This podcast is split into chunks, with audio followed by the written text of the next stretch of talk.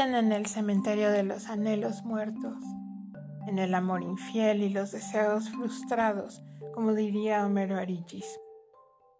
Son animales fabulosos que lo mismo se elevan hacia los cielos como el alado Pegaso, la renacentista ave fénix, la peligrosa arpía, el ronco grifo, el descomunal pájaro rock que dominan océanos y mares como el voluptuoso tritón, la atormentada ballena blanca, la embrujada esquila, que dejan sus huellas en la tierra como el cauteloso unicornio, el belicoso centauro, el complicado basilisco, el goloso fauno y el sabio dragón, o que invaden nuestras pesadillas, como el esquivo nahual, el mortal licántropo, la esfinge adivinatoria, los seductores vampiros, tan familiares, tan cotidianos, a causa de convivir tanto con ellos en nuestra imaginación.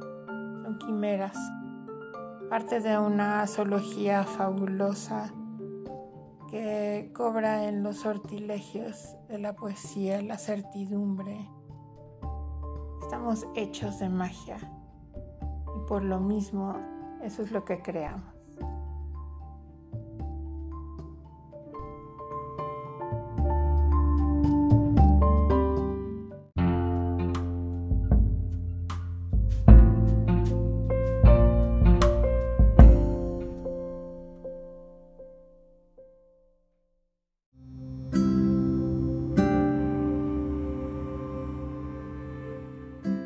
Bienvenidos a un nuevo episodio de Cómo pisar Nick en París. En este episodio miraremos hacia el zoológico fabuloso, en el que de pronto se asoma la poesía. Escucharemos poemas de diferentes tiempos, de diferentes países, para descubrir que algo nos une, un deseo de sabernos rodeados de lo fantástico, lo que no se puede nombrar a veces, lo que a veces nos rescata del aburrimiento de tanta cotidianidad.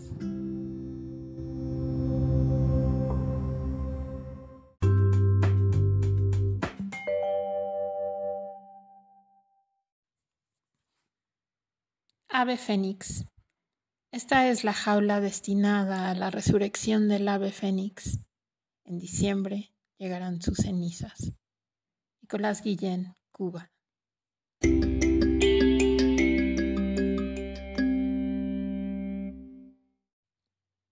¿El parque? El parque es un fauno, proyecto y bravío. Sus barbas de heno son barbas calientas de macho cabrío. ¿Acaso lo dudas?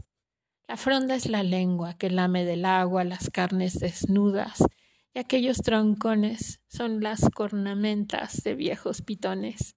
La fuente, la fuente es la ninfa que oyó la pezuña del fauno bravío, por eso sus aguas rizó un frío. Francisco González León, México.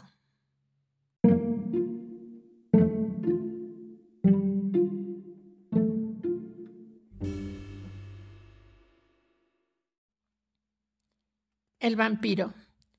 Ruedan tus rizos lóbregos y gruesos por tus cándidas formas como un río, y esparzo en su raudal crespo y sombrío las rosas encendidas de mis besos. En tanto que descojo los espesos anillos, siento el roce leve y frío de tu mano, y un largo calosfrío me recorre y penetra hasta los huesos. Tus pupilas caóticas y hurañas destellan cuando escuchan el suspiro que sale desgarrando mis entrañas, y mientras yo agonizo, tú, sedienta, finges un negro y pertinaz vampiro que de mi sangre ardiente se sustenta. Efren Rebolledo, México.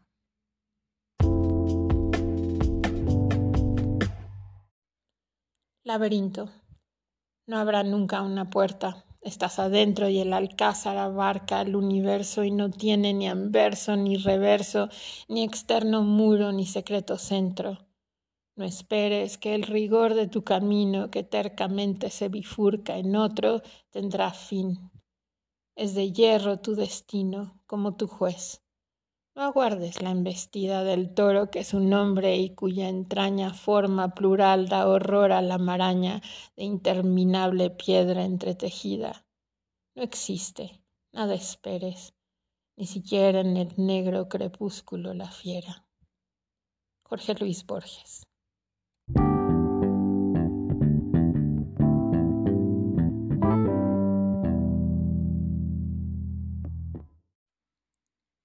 Cabeza de fauno. En el follaje, estuche verde moteado de oro, en el follaje incierto y florido de flores espléndidas, donde el beso duerme, vivo y aplastante el exquisito bordado. Un fauno asustado muestra sus dos ojos y muerde las flores rojas con sus dientes blancos, bruñido y sangriento como un vino añejo su labio estalla en risas bajo las ramas, y cuando ha huido como una ardilla, su risa tiembla todavía en cada hoja, y se ve espantado por un pinzón real. El beso de oro del bosque se recoge. Arthur Rimbaud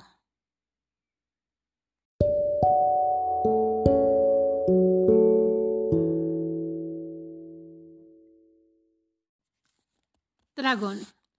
Dragón en el cielo, hecho de la espuma, los cristales, el hielo y el agua. Es todo lo que queda del augurio arrebatado a lo sombrío.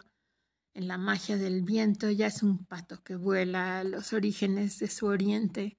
Mañana tal vez será un molino, regateando las épocas por una hoja.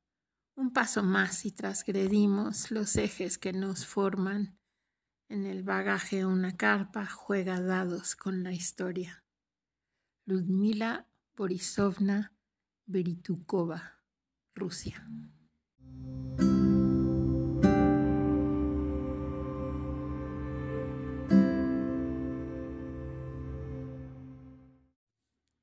Coplas.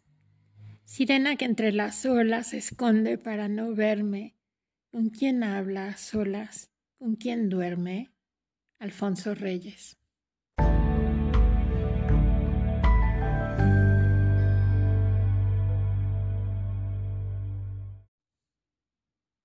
Llega el dragón. Extiende, extrema el gran lagarto, su corpachón suntuoso en la cantina. Tiene escamas de vidrio, ojos de porcelana es una bestia candil de ojos de fuego y hay fuego en su interior, fuego en el alma, fuego en los riñones y fuego en el estómago, curiosa víscera ordinaria, es la eterna capital del infierno. El reptil se revuelve al primer trago, gran camaleón que cambia de colores, de ideas, casi de sexo, reino y estructura corporal, se transmuta en jarrón, pichel, botella, se mimetiza entre los frascos de cristal tras de la barra. Un paraíso de alucinaciones incomparables se multiplica en los espejos. Eduardo Elizalde.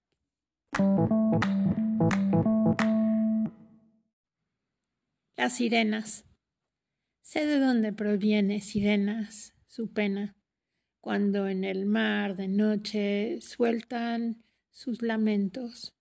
Soy como tú, mar lleno de voces maquinadas, y se llaman los años, más navíos cantantes. Guillaume Apollinaire.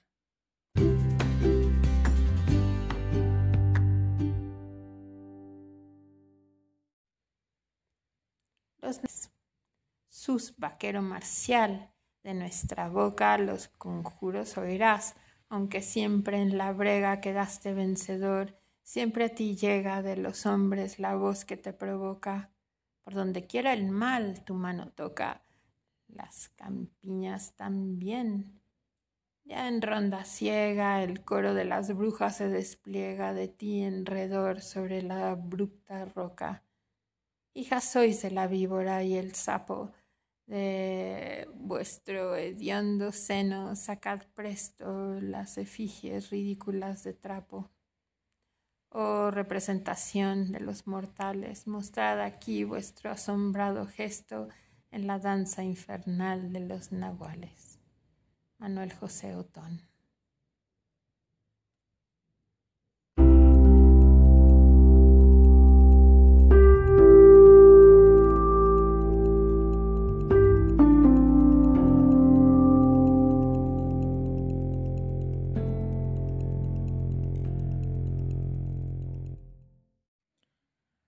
La lucha con el Minotauro el hombre se preparó como nunca.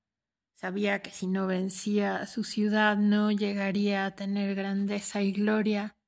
Afuera del laberinto la hija del rey esperaba, dándose valor, calculando su fuerza, ahora que veía venir al Minotauro con toda su furia y poderío, se figuró un instante con la amada de su región de colmenas, de olivos y cipreses bajo el verano tórrido. Eso le dio más fuerza. La batalla fue terrible y muchas veces dudó de la victoria, pero al fin golpeó de tal forma al Minotauro que lo hizo padecer y pagar por cada crimen cometido.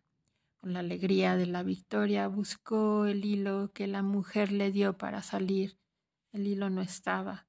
No le importó hallar de inmediato la salida Conocía de laberintos y salir de este solo costaría más tiempo. Comprendió que la mujer se creería engañada, pero cómo explicarle que no. Marco Antonio Campos, México.